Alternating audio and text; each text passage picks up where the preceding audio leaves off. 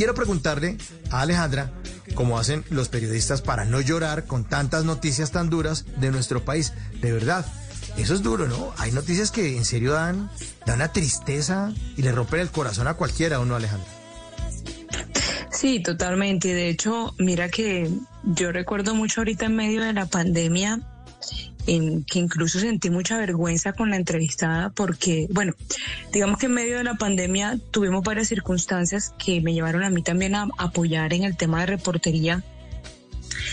Y aquí eh, comenzamos a registrar también muertes de menores de edad por el COVID-19.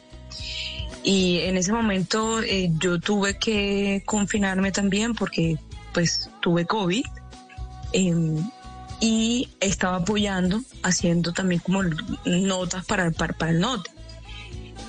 Y me tocó eh, cubrir esta nota de la muerte de, de, un niño eh, de seis años, si mal no recuerdo, em, o más, me, me, me, disculpan la imprecisión. Y que murió por COVID y que tuvo, digamos que en medio de todo ese proceso de la enfermedad con el COVID se le desató también una diabetes y eso pues terminó quitándole la vida al menor.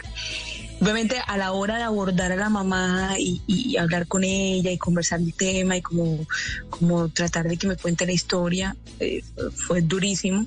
Tenemos como por contarte también con, para compartirles una historia reciente fue durísimo para mí, me conmovió muchísimo em, y no pude pues contenerme. Em, terminé como conmovida con, con, con, ella en medio de la conversación que tuvimos, pues porque obviamente nosotros tuvimos la oportunidad de hablar eh, un día antes de que falleciera su hijo.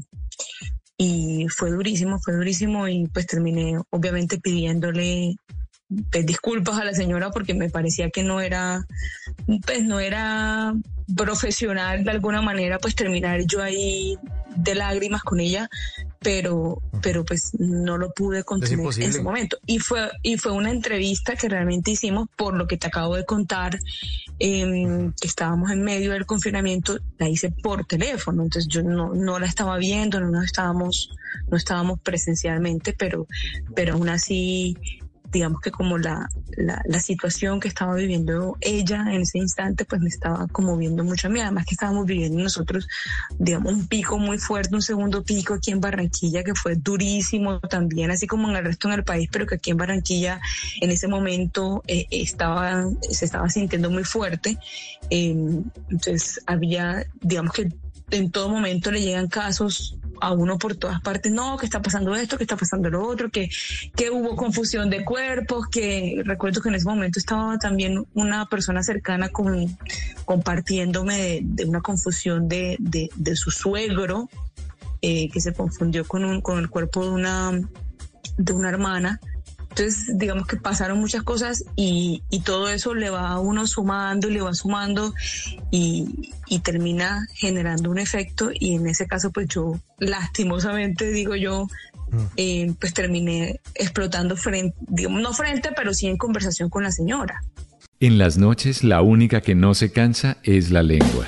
Por eso, de lunes a jueves a las 10 de la noche empieza Bla Bla Blue con invitados de lujo. Hola, soy Marcela Carvajal. Los saluda Julio Alberto Ríos, Julio Profe, el youtuber. Los saluda Ever Vargas. Saluda María Jimena Duzán. Habla el Negro. Les habla Harold Trompetero. Les habla Alfredo Gutiérrez. Con buena música, con historias que merecen ser contadas, con expertos en esos temas que desde nuestra casa tanto nos inquietan y con las llamadas de los oyentes que quieran hacer parte de este espacio de conversación conversaciones para gente despierta. Bla bla blue. De 10 de la noche a 1 de la mañana. Bla bla blue. Porque ahora te escuchamos en la radio.